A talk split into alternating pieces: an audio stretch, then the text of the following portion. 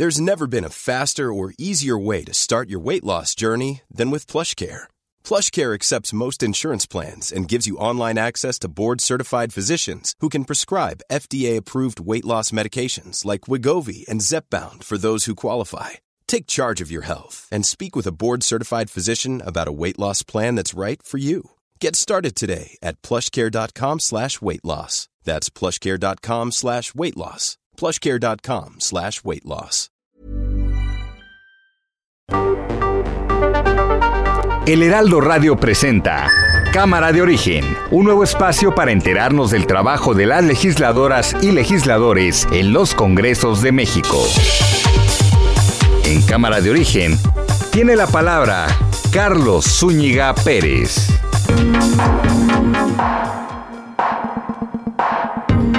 ¿Qué tal? Muy buenas tardes. Gracias por acompañarnos en esta nueva emisión de Cámara de Origen.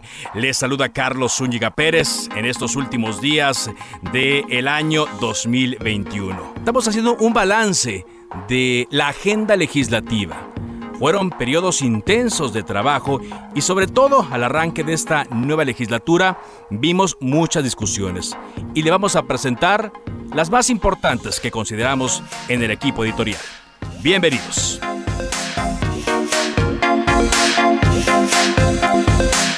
Resumen de noticias.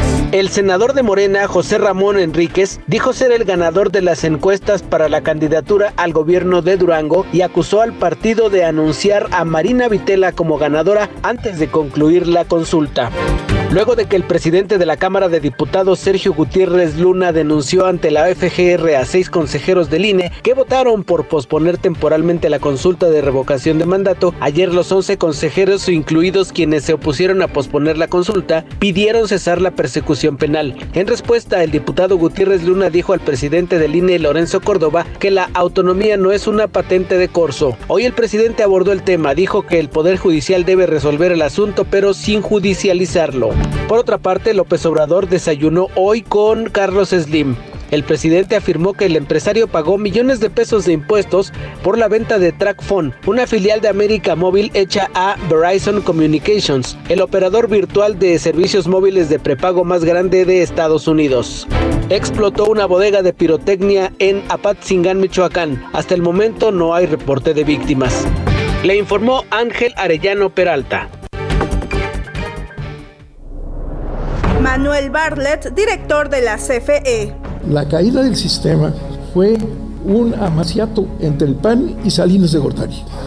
Ustedes, claro. Jorge Álvarez Maínez, coordinador de los diputados de Movimiento Ciudadano. Licenciado Bartlett, nos dicen que no van a desaparecer las energías limpias, que las van a cuidar mucho, así como cuidaron las elecciones del 88, licenciado, para sacarlo de su obsesión por el carbón. No tenemos una obsesión del carbón. ¿Sabe usted cuántas plantas de carbón tenemos? Yo le preguntaría a usted, ¿cuántas casas tiene? Gerardo Fernández Noroña. Bienvenido, compañero director de Comisión Federal de Electricidad y enorme patriota Manuel Bartlett a los paniaguados que se dicen empresarios a que apliquen en sus empresas el mismo esquema que están defendiendo.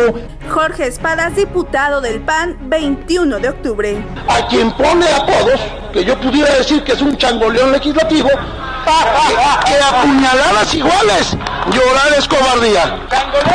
Jorge Triana, diputado del PAN se me puso enfrente y me dijo literalmente, chingas a tu puta madre, si me vuelves a injuriar te voy a romper la madre. Se refiere al apodo que se le puso, que le puso el diputado Jorge Espadas, de hecho, en el pleno la semana pasada de Chango León Legislativo. Le dije Chango León Legislativo viéndolo a los ojos y le dije, date por injuriado. Te reto a que hagas lo que acabas de decir, a que me rompas la madre.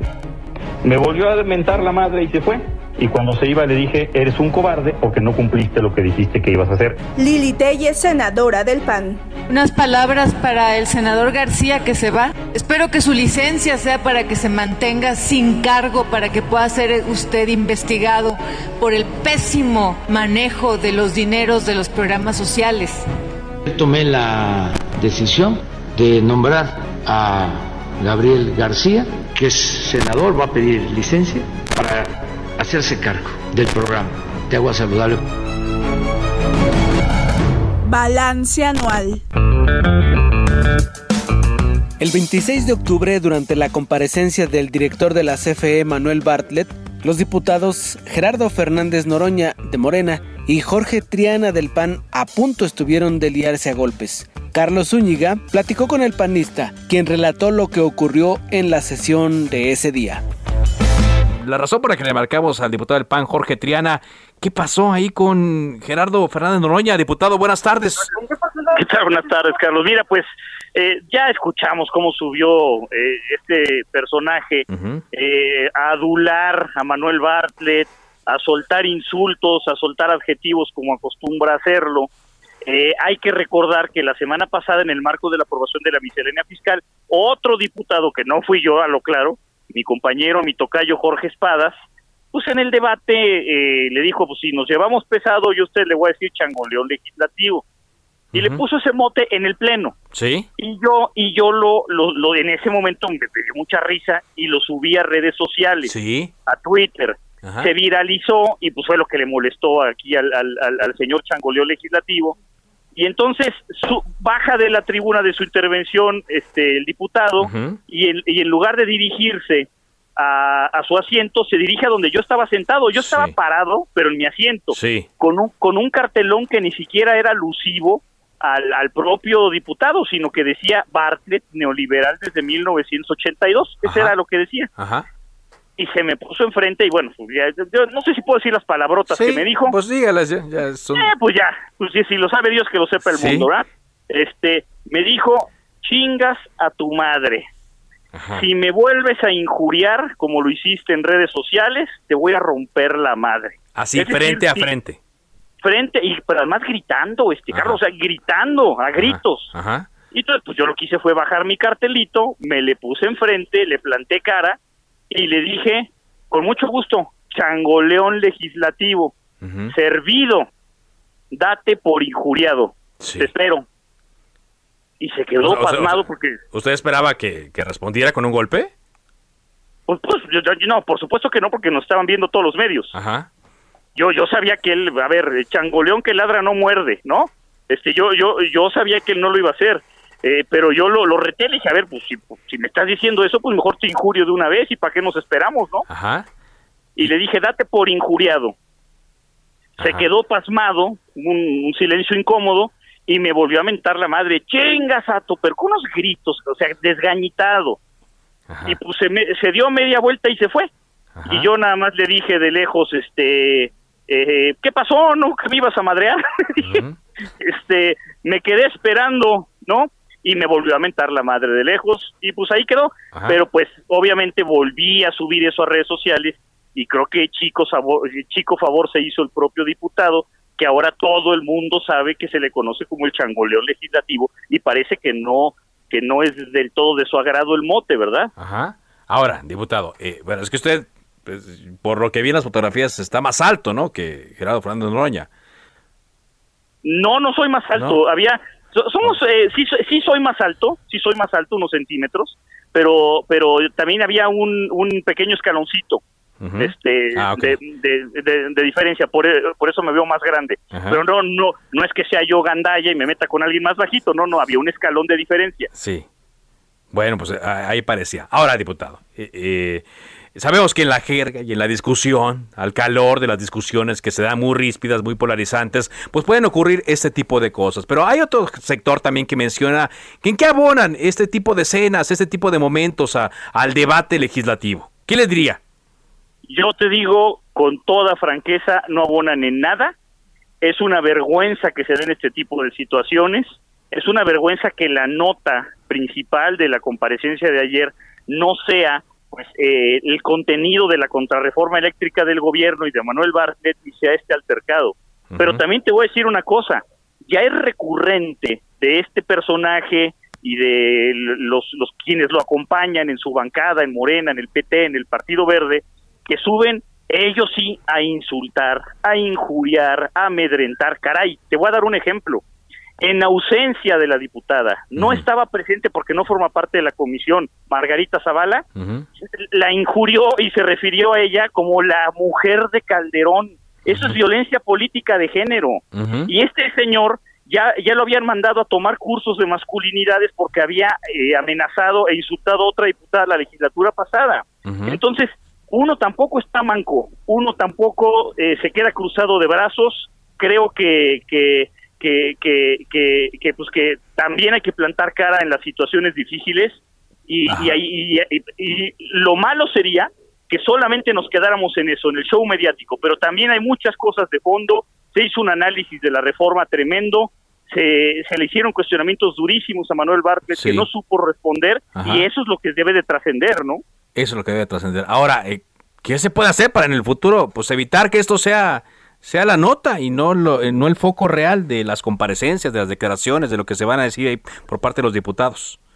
Mira, lamentablemente mientras haya personajes que no tienen fondo y que vivan de esto, que vivan del show, como ese el caso del diputado Fernández Noroña, que no dice nada, sube a tribuna a insultar, pero no dice cifras, porcentajes, no dice eh, eh, fundamentos legales, adolece de capacidad argumentativa sin acompañarla de un adjetivo calificativo, eh, pues mientras haya este tipo de personajes va a ser bien complicado. Pero también creo que en nosotros está el elevar el nivel del debate y jalarlos a ellos para arriba y no bajarnos a su nivel.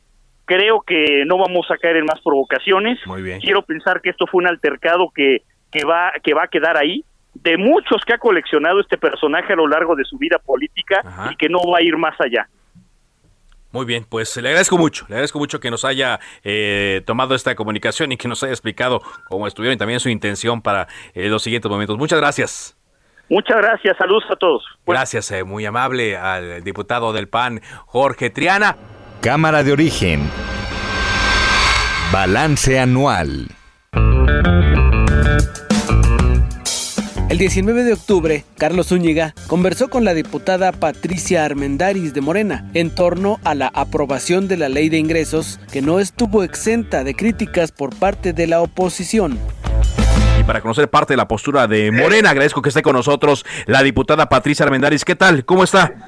Muy bien, muchísimas gracias para servirte. Ayer la veíamos haciendo una defensa de este paquete fiscal 2022 y un ataque muy puntual a la oposición, Patricia. ¿Por qué lo hacía? Porque están mintiendo, o sea, la, la, ley de, la, la, toda la iniciativa tiene una exposición de motivos. Y es nuestra responsabilidad leer las razones por las cuales se, se, se está eh, eh, recomendando cada cambio del Ejecutivo. ¿no? Entonces, si todos lo hemos leído, todos somos estudiosos y me consta porque cuando estamos en las comisiones técnicas, todo el mundo entiende el tema, ¿por qué entonces pretenden que no lo entendieron y, y, eh, lo malinterpretan? Eso a mí me parece una falta de seriedad falta de seriedad. Ahora, usted hacía esta crítica. Sin embargo, por lo que escuchábamos hace rato, Patricia, por parte de este bloque opositor, decían que pues ellos iban a, pelear por sus reservas. Son más de 200 eh, las, las que tienen en un afán, dice, de que esto no se apruebe en fast track. pareciera que vemos dos puntos eh, eh, extremos y reconciliables, Patricia. Sí, porque desafortunadamente la Cámara es mi primera vez. Yo no sé si había sido así antes, yo nunca la seguía está muy polarizada. Este, y parece ser que la idea es, subir allí con insultos, con malas interpretaciones y con y eso no va eso no va. Eh, te voy a explicar por ejemplo esto, del terrorismo fiscal. Sí está perfectamente especificado en la exposición de motivo que es que, el, registrar a los jóvenes en el, en el registro federal de contribuyentes es, tiene la intención de protegerlos por robo de identidad que sufren. Mira, eh, acaba de subir ahorita eh, uno de nuestros eh, diputados de Morena, Miguel Torruco, y explicó algo muy sencillo. Mira, si yo soy una, ¿sabes lo que es una fintech? Sí, bueno, yo sí sé, pero para nuestro auditorio. Bueno, una fintech es una, justamente una financiera técnica. Sí. Este, y, de repente llegas a tu casa y te encuentras con una tarjeta y te dice, querida Patricia Armendáriz, te acabo de ser acreedora de esta maravillosa tarjeta Black. Sí. Sin comisión y además va a ser tu asesor financiero. Sí. ¿no? Todo lo que necesito es que te, te registres en esta aplicación fulanita de tal, Sí. me pongas tu nombre este, y tu y tu fecha de nacimiento. Sí. Tú te subes este, y te preguntan tu RFC. Si Ujú. tú, eres, tú eres un millennial, no, no, no, no ganas dinero, pero te encanta tener tu tarjeta, ya feliz, feliz de la vida para ir a comprarte los calcetines de, de dinero que te van de tu papá. Ajá. Y, este, y, y- y pones tu nombre, dices no tengo RFC, pero entonces te- ellos te lo ponen Sí. Lo y, lo suben, inventan. y, te sub- y- y te suben el SAT. Ujú. Entonces tú ni siquiera cuenta te diste. Ya te subieron y, comienza, y comienzan a, a, a- a monitorear tus gastos, tu patrón de gastos. Ajá. Porque te dicen, mira, si vas ahorita a Sears, vas a tener un 10% de descuento en calcetines. Sí. Esas bases de datos se las venden a, a empresas de, de consumo eh, comercial. Ajá. Ese es el negocio de muchas fintechs. Sí. Entonces, y el millennial ni siquiera se ha enterado que ya está registrado en el RFC y mal registrado. Ajá. Y de repente, si ese millennial después mañana le venden la base de datos a quién sabe quién, y ese quién sabe quién lo hace para meterle que por su culpa hubo lavado dinero en un mundo digital, Ujú. el millennial de repente sale ante el SAT que es un chavo que está lavando dinero. Sí. Y lo, buscan, lo encuentran y dicen, no señores, ni siquiera estoy registrado en el SAT. No, pues aquí está. Sí. Lo que se quiere es que se registren, que se regularicen para evitar este tipo de explotación de los jóvenes, Ujú. de robo de identidad. Usted, lo que tú dices es que no hay, no hay mala voluntad en esto. Ahora, No. ¿cabría la posibilidad, eh, diputada, de que las sanciones se quiten? No, no existen. No, No, o sea, existen de- por lo siguiente. Ajá. Porque tú tienes, ahí dice, en, en el registro que te, que te va a mandar el SAT para que lo hagas, Sí.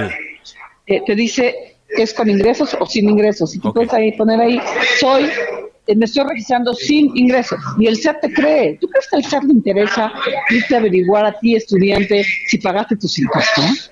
No. Por amor a Dios. Pero entonces, a ver, El porque... SAT, está, la- el la- SAT la- está yendo ahorita contra los grandes contribuyentes. sí. Pero no, no hay una amenaza de un de una multa a quien no se inscriba. Para nada, para Nada. nada. No, no hay para eso. nada. No. No, tampoco. Tampoco.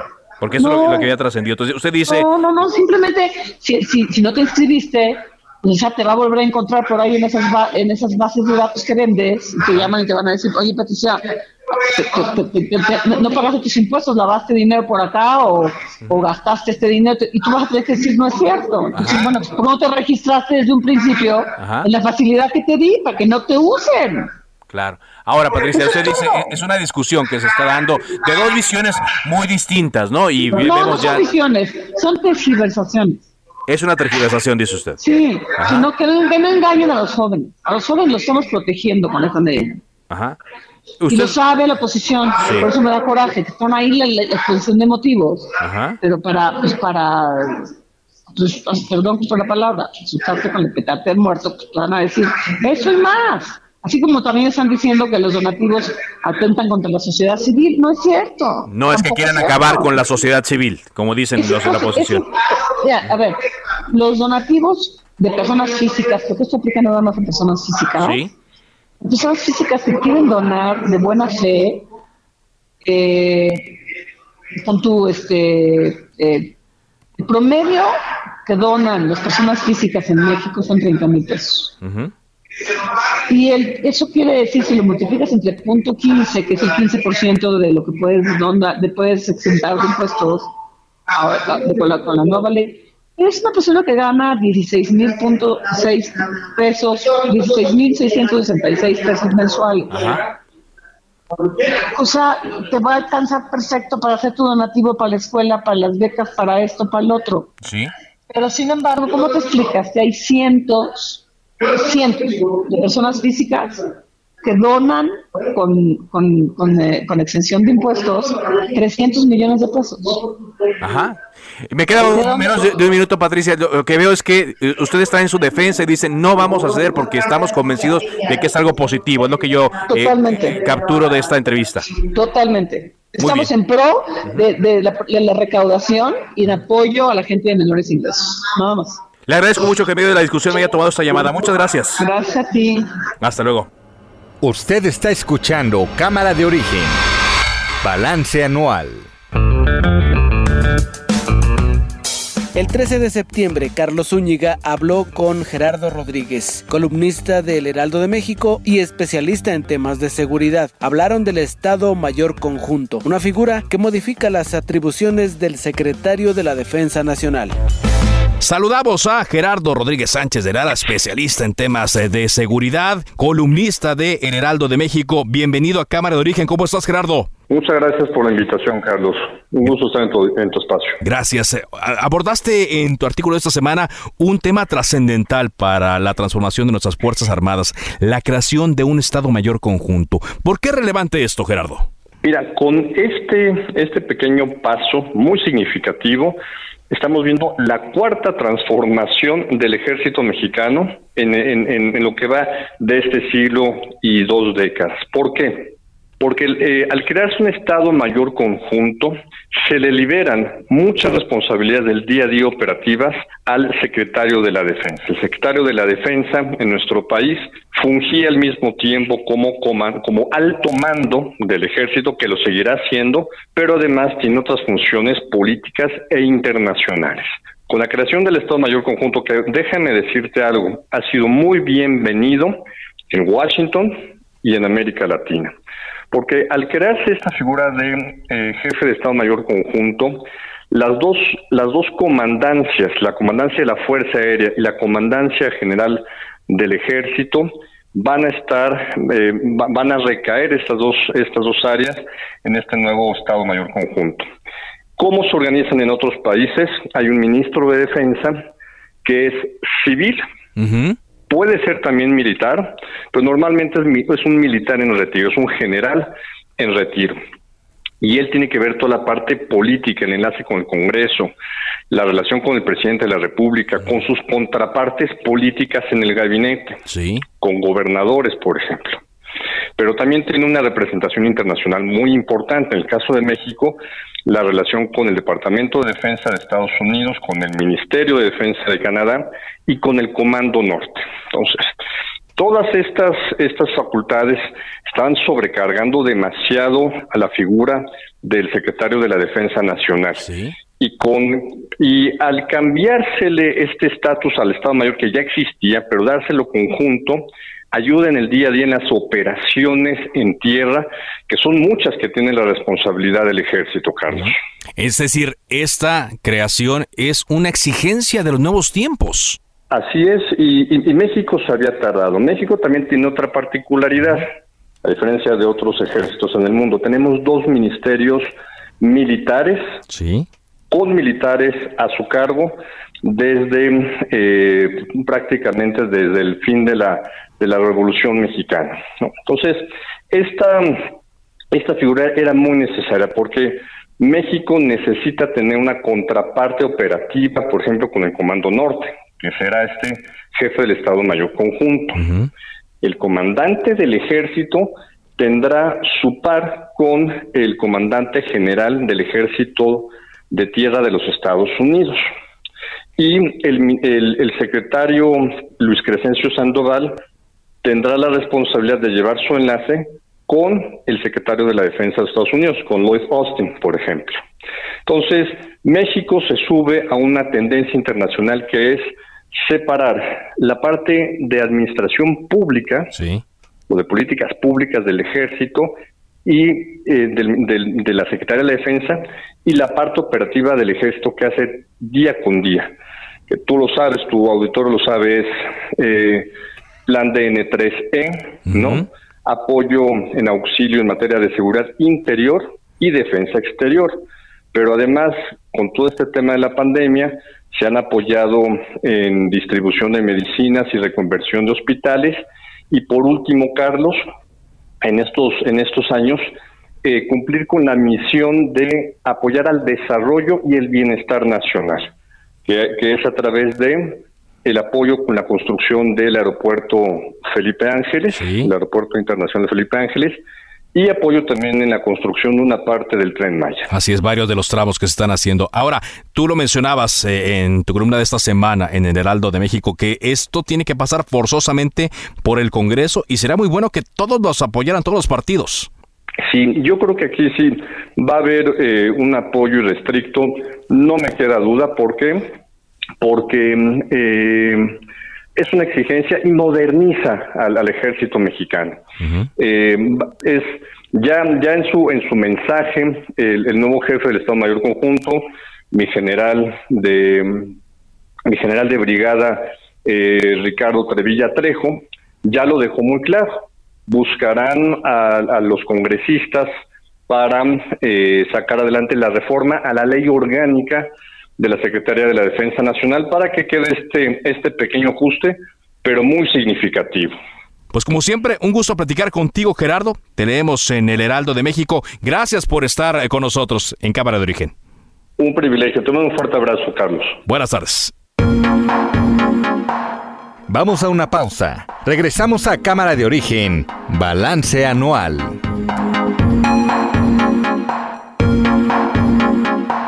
Ya estamos de regreso. Cámara de Origen, Balance Anual. La primera entrevista que Carlos Zúñiga hizo en Cámara de Origen fue el 5 de julio de 2021. Fue con el senador Ricardo Monreal. Hablaron del momento político que vive nuestro país de las reformas y de las aspiraciones presidenciales del exgobernador de Zacatecas, en momentos en que el presidente Andrés Manuel López Obrador enumeraba en una primera lista a sus posibles sucesores, en la cual, por cierto, no figuraba el coordinador de la bancada morenista en el Senado. Hay muchísimos, como Claudia, como Marcelo, como Juan Ramón de la Fuente, Esteban Moctezuma, Tatiana Cloutier, Rocío Nale, bueno, muchísimos. ¿En qué momento nos encontramos? Eh, desde que llegó la llamada cuarta transformación con toda la voluntad del electorado, se ha iniciado un proceso importante de transformación. Al Hey, it's Ryan Reynolds and I'm here with Keith, co-star of my upcoming film If, only in theaters May 17th. Do you want to tell people the big news?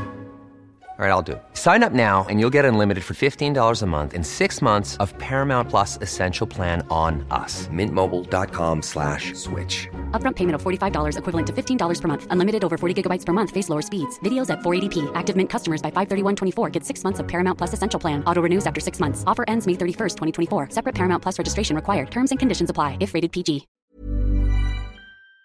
¿Qué de hoy? ¿Cómo nos encontramos, Ricardo? Yo les diría a todo el auditorio que esta primera mitad del sexenio eh, se ha cumplido con una agenda muy amplia que le hemos denominado la agenda legislativa para el cambio de régimen y creo que ha logrado su propósito.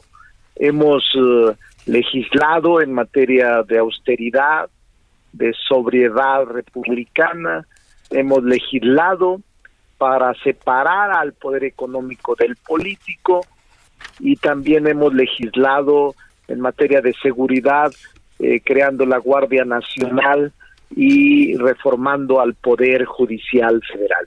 Es una amplia gama de reformas en materia constitucional, en materia legal, creando nuevas instituciones y te podría decir, Carlos, que la primera agenda legislativa que nos propusimos en Morena está satisfecha.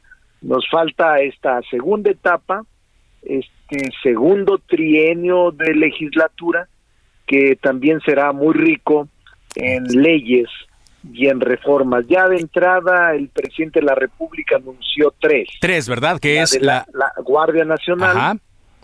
Eh, reforma eléctrica o fortaleza de la CFE y una reforma en materia electoral. ¿Por cuál empiezan, eh, Ricardo? ¿Por cuál empieza esta segunda parte? No lo sabemos porque el presidente ha anunciado su envío, no ha llegado, me parece que las eh, meterá como iniciativas preferentes al inicio de la legislatura, el primero de septiembre, o podrá enviarlas en cualquier momento, Carlos. Sí. Pero no sabemos qué cámara use, qué cámara destine la iniciativa como cámara de origen. Exacto. Así se llama tu programa. Así es. Y no sabemos eh, a dónde enviará el Ejecutivo estas tres reformas. Puede enviar dos a una cámara y la otra a otra cámara. Puede ser eso o también puede enviar las tres a una sola cámara. Depende de su propio eh, voluntad. ¿Y cómo las ve, Ricardo? ¿Están, están complicadas? Todas son un polémicas, todas tienen eh, su extremo aquí en el país, la electoral, la eléctrica, de la Guardia Nacional. En, en, su perspectiva personal, ¿cómo las ve? Mira, no son fáciles porque son mayoría calificada, porque venimos de un proceso muy polarizado en materia electoral, renovando una Cámara de Diputados con una nueva composición, eh, gobernaturas y congresos locales, eh, está polarizado el ambiente y siempre cuando está así nos dificulta más la construcción de mayorías calificadas, nos, nos dificulta más lograr acuerdos y consensos. Lo que sí te puedo decir es que es indispensable la participación de la oposición para obtener las dos terceras partes en la Cámara de Diputados, dado que el resultado fue de 280 y se requerirían como 328, 30 dependiendo de los asistentes ese día a la Cámara de Diputados. A, mí me llamó la atención una declaración que dio Ricardo Monreal, donde señalaba que mm, será complicado. Dice, no estoy rebosante de optimismo, soy cauteloso. Y ahí mucha gente pues se puso a pensar, Ricardo, que qué estaba pasando. Por lo que me dice ahora, usted está haciendo los cálculos. Yo estoy viendo, porque además soy muy serio, no me gusta generarme cuentas alegres y veo el ambiente político en el que nos encontramos y ya he platicado con los coordinadores de grupos parlamentarios y cuatro de ellos me han dicho no, no pasa ninguna de ellas. Cuatro grupos dicen que no pasa ninguna. Ajá. PRI, PAN, MC y PRD y necesitamos o al PRI y MC juntos o necesitamos a un sector del PAN y necesitamos a MC, o sea, tenemos que hacer un trabajo de filigrana. Sí. No es tan fácil y tampoco es tan sencillo de decir ya se aprueban. No, ahora menos, Carlos, tenemos eh, serias dificultades eh, por este ambiente que se vive en el país y que obviamente la oposición está actuando en razón de sus intereses y en razón también de sus uh, propósitos y estrategias y no hay forma de que podamos torcerles el brazo ni actuar autoritariamente. Eso no, ya no, no, no, hay manera. Ya no Eh, se puede. El presidente como que le guiñó a, a los del PRI cuando le preguntaban de esto poco después de la elección. Pero aunque viniera todo el PRI en la Cámara de Senadores, aunque vinieran los 14 senadores que son del PRI, no es suficiente para lograr la mayoría calificada. No, es suficiente, hacen falta más. Tenemos que sacar o convencer a otros legisladores de otros partidos eh, y negociar con ellos en el sentido de reformas, adiciones, eh, nuevos artículos, modificaciones a la redacción. Este es el proceso de negociación más difícil que siempre eh, buscamos estar inmersos para obtener su voto favorable. Déjeme no preguntarle. es fácil. No es fácil. Déjeme preguntarle si ya platicó de esto con el presidente y qué le ha mencionado. Ah, El presidente considera estas reformas prioritarias y considera que son importantes sacarlas. Eh, él es eh, el convencido de que la Guardia Nacional debe de ir a ser un brazo de la Secretaría de la Defensa Nacional. Él está convencido de otorgarle una rectoría fundamental a la Comisión Federal de Electricidad, cambiando y la composición de lo público y lo privado en generación de energía y él está convencido de una reforma electoral que sustituya a los actuales consejeros y que elimine la representación proporcional. Y le, le preguntaba... es decir, Ajá. Es decir, eh, él está convencido de las tres reformas que enviará. Sí. No nos las ha enviado, solo conocemos su descripción genérica por voz de él, pero no tenemos eh, ninguna redacción, ni artículos, ni nada que nos haga suponer eh, el contenido exacto de las mismas. Eh, Ricardo, le preguntaba esto porque mucha gente también se preguntará y más el día de hoy, cómo está Ricardo Monreal con el presidente, porque no es un secreto para nadie que Ricardo Monreal ha manifestado su interés en ser presidente de este país. Y hoy, en la mañanera, todos los escuchamos, el presidente dio algunos nombres, Claudia, Marcelo, Juan Ramón, Esteban, Tatiana, Rocío, y mucha gente dice, no volvió a nombrar a Ricardo Monreal. Y se preguntan por qué. Mm, es normal. Eh, yo veo que el presidente de la República, el señor López Obrador, eh, mencionó, y ese es su derecho, a sus colaboradores o a los que él considera que son cercanos. No, no hay problema, yo no tengo ninguna dificultad por eso. Primero me parece muy temprano abrir la sucesión. Creo que para mí no, no, no, no es afortunado. Eh, no estoy de ninguna manera ni preocupado ni menos ofendido, pues él es su, es su derecho a mencionar lo que él considere prudente y conveniente frente a este proceso de sucesión. Mm. Eh, yo he dicho que es muy temprano, Carlos, y también he dicho que eh, el abrir temprano el juego sucesorio debilita al interior del partido el proceso, debilita los, a los objetivos principales de mantener la unidad. Y al mencionar él ya a seis u ocho de sus colaboradores y la jefa de gobierno, que todos son valiosos y que seguramente él les ve méritos y los ve como probables sucesores de él, pues es, respetable.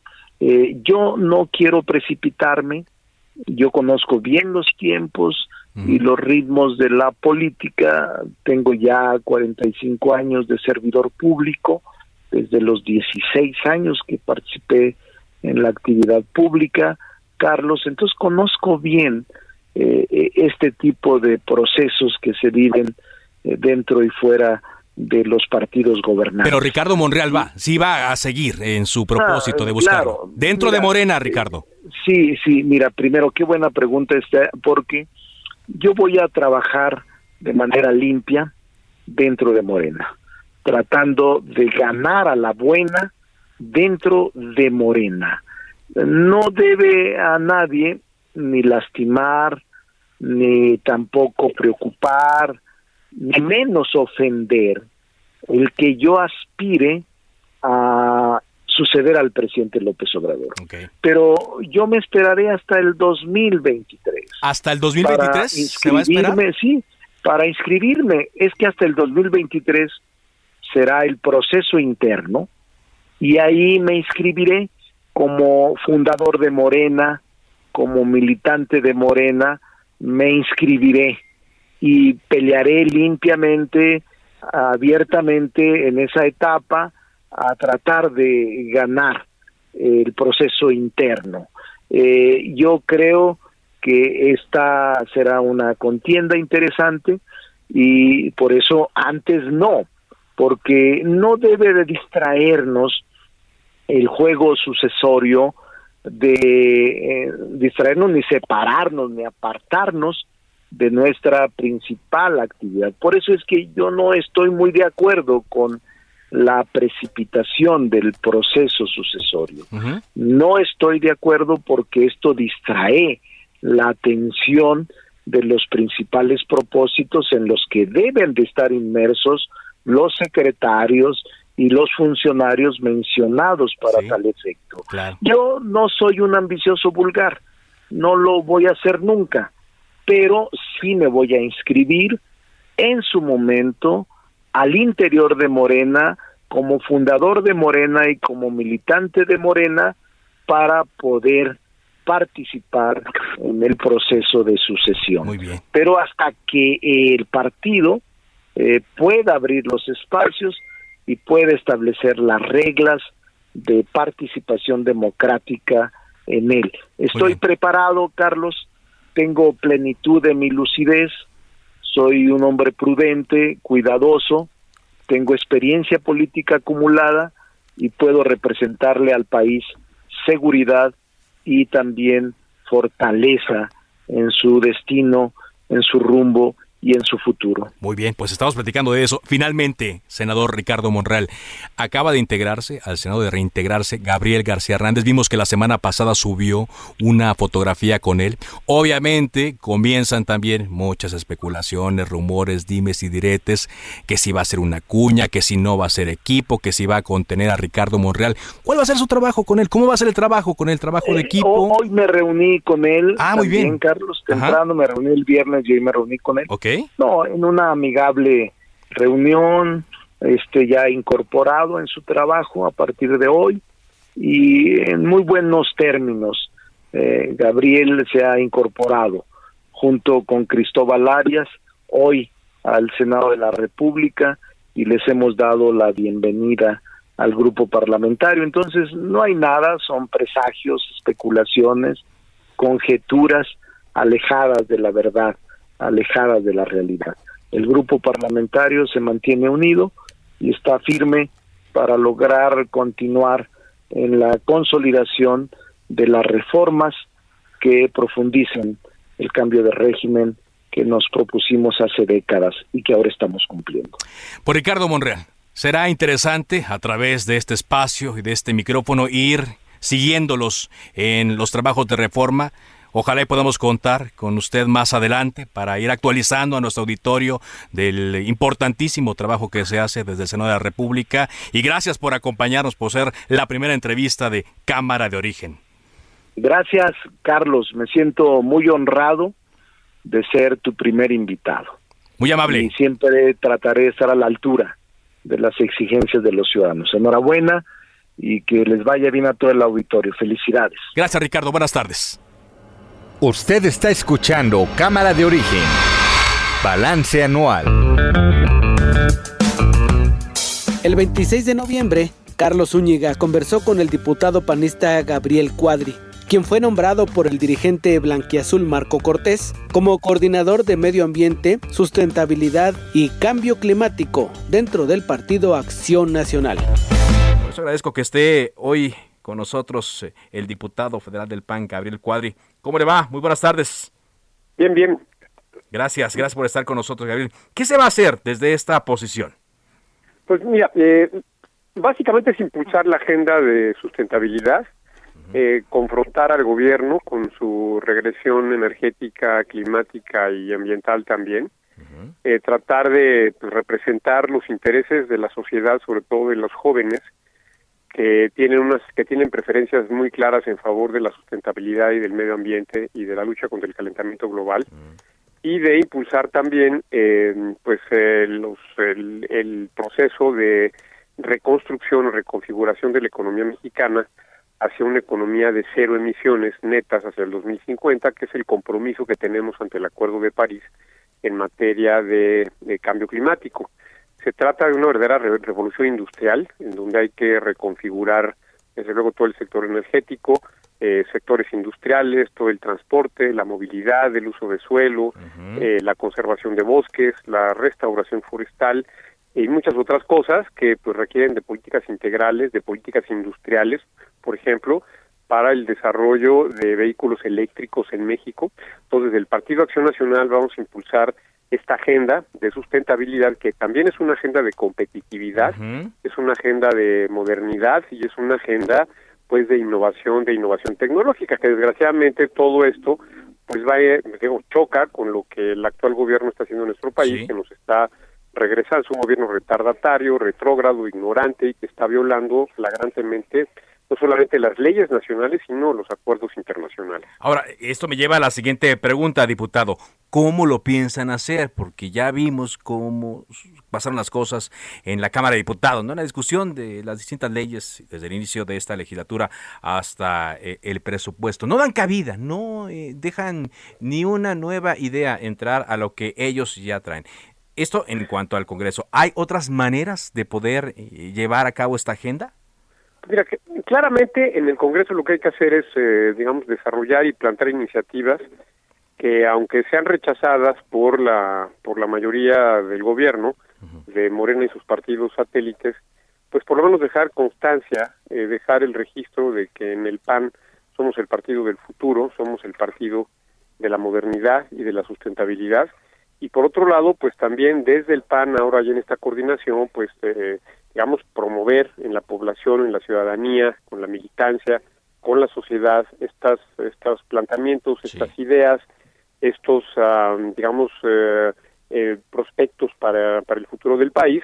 Y de esta manera pues activar eh, y movilizar a, sobre todo a los jóvenes eh, para el 2024. Me parece que esta agenda de sustentabilidad, de medio ambiente, de cambio climático va a ser esencial en el 2024. La vamos a tomar con, la estamos tomando con toda con toda convicción, la estamos asumiendo de una manera muy muy sólida.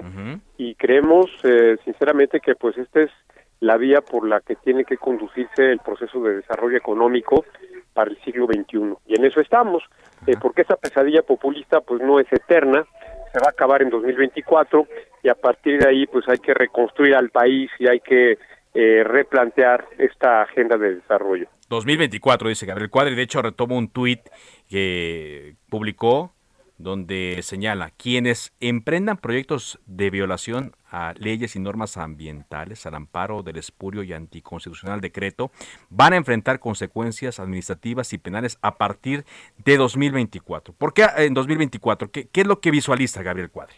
Porque vamos a ganar en 2024, vamos a retomar el rumbo del país, vamos a reconstruir a la nación, se va a terminar esta pesadilla populista autocrática ya con claros tintes dictatoriales, como lo atestigua el del acuerdo que publicó el presidente López en el diario oficial, donde, digamos, se pasa por el arco del triunfo la ley y la constitución para hacer su voluntad, gobernar por decreto, gobernar en un estado de excepción. Eso se va a acabar en el 2024.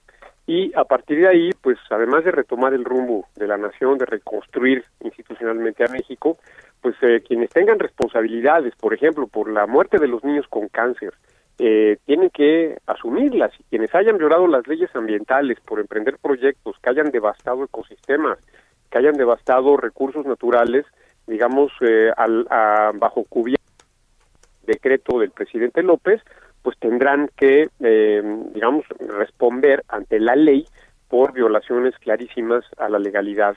Y desde luego el, el, tema, por ejemplo, de los niños con cáncer, también quienes han sido los causantes, los que han provocado por ineficiencia, por negligencia, por perversión, que han provocado esta escasez de medicamentos que ha que ha digamos eh, sido la causa de las muertes de miles de niños con cáncer, desde luego que tendrán que enfrentar a la justicia, porque esto no puede quedar impune. Me, me parece que es algo fundamental que tenemos que plantear para después del 2024. Algo para después del 2024. usted también señala en su cuenta de Twitter, necesitamos solo 16 diputados patriotas de PRI-PAN al PRD y a MC para declarar e impedir que haya cualquier reforma constitucional de aquí al fin del gobierno. ¿Cómo son esas cuentas, eh, diputado? Sí, eh, porque es fundamental. Creo que sería algo muy, muy, muy trascendente, fundamental para la vida pública de este país, y lo estamos promoviendo en la Cámara que eh, el PAN, el PRI, eh, perdón, el PAN y el PRD, por supuesto, y el Movimiento Ciudadano también, y ojalá el PRI se pudiera sumar, hacer una declaración y una, digamos, este, una eh, definición de principio en la cual se dijera con toda claridad que no va a haber ninguna reforma constitucional durante el resto de este de este gobierno funesto. Eso daría certidumbre, digamos, generaría calma, generaría un escenario pues de tranquilidad, de cierta tranquilidad, donde la economía se pudiera desenvolver, desenvolver de una forma pues más, más adecuada, generando empleos, generando crecimiento. Eh, y bueno, pero si es que el PRI en su conjunto no estuviera en posición de sumarse a esta declaración, necesitamos a 16 diputados priistas, que con eso es suficiente para impedir la mayoría calificada eh, que pues que, que, sea digamos el valladar para que Morena no modifique la constitución eh, de acuerdo a los caprichos del presidente López. Bueno, pues eh, está, está bueno, está interesante el reto. Entonces, usted ya asumió esta posición dentro del de eh, Partido eh, Acción Nacional. No sé si eso también implique que vayan sensibilizando a otros legisladores, quizá locales, quizá gobernantes que están entrando en funciones y los que faltan por entrar en enero del próximo año, diputado Gabriel Cuadri. Pues claro, la, la labor ya dentro del Partido Acción Nacional pues es interactuar con con eh, representantes populares estatales del partido, con gobernantes del partido, con la sociedad, con militantes, con universidades, organizaciones sociales, para ir promoviendo esta agenda en la sociedad y que desde luego pues tiene una dimensión claramente política de eh, fortalecer y ampliar el respaldo al Partido Acción Nacional y a la Alianza Va por México hacia el 2024. Oiga, por cierto, eh, su, su, su tweet más otro de Claudio X González, pues generaron mucha respuesta en las redes sociales. Hay un hashtag incluso que se llama que me anoten en la lista donde muchas personas manifestaron su apoyo al presidente pidiendo que se les apunte ahí en la lista de los populistas, dicen. Claro, bueno, este, el, el, populismo es una es una enfermedad que que ha digamos acechado y asolado a América Latina desde hace desde hace mucho tiempo. América Latina es por razones históricas muy vulnerable a este virus del populismo. El populismo pues siempre ha acabado mal, siempre ha provocado desgracias, desastres y tragedias en América Latina. Entonces eh, yo creo que es fundamental que, que se vaya esclareciendo eh, la naturaleza verdadera del populismo. Eh, ya que lo estamos sufriendo en carne propia, para que no vuelva a suceder. Esta experiencia, esta experiencia puede ser muy valiosa para que México pues no vuelva a caer en esta misma trampa populista que ha sido tan costosa para México. Gracias, diputado, por esta entrevista, muy amable. Así llegamos al final de Cámara de Origen, este programa especial con el balance 2021. Buenas tardes. Por ahora es cuanto se cita para el próximo programa. Cámara de origen, a la misma hora, por las frecuencias de El Heraldo Radio. Se levanta la sesión.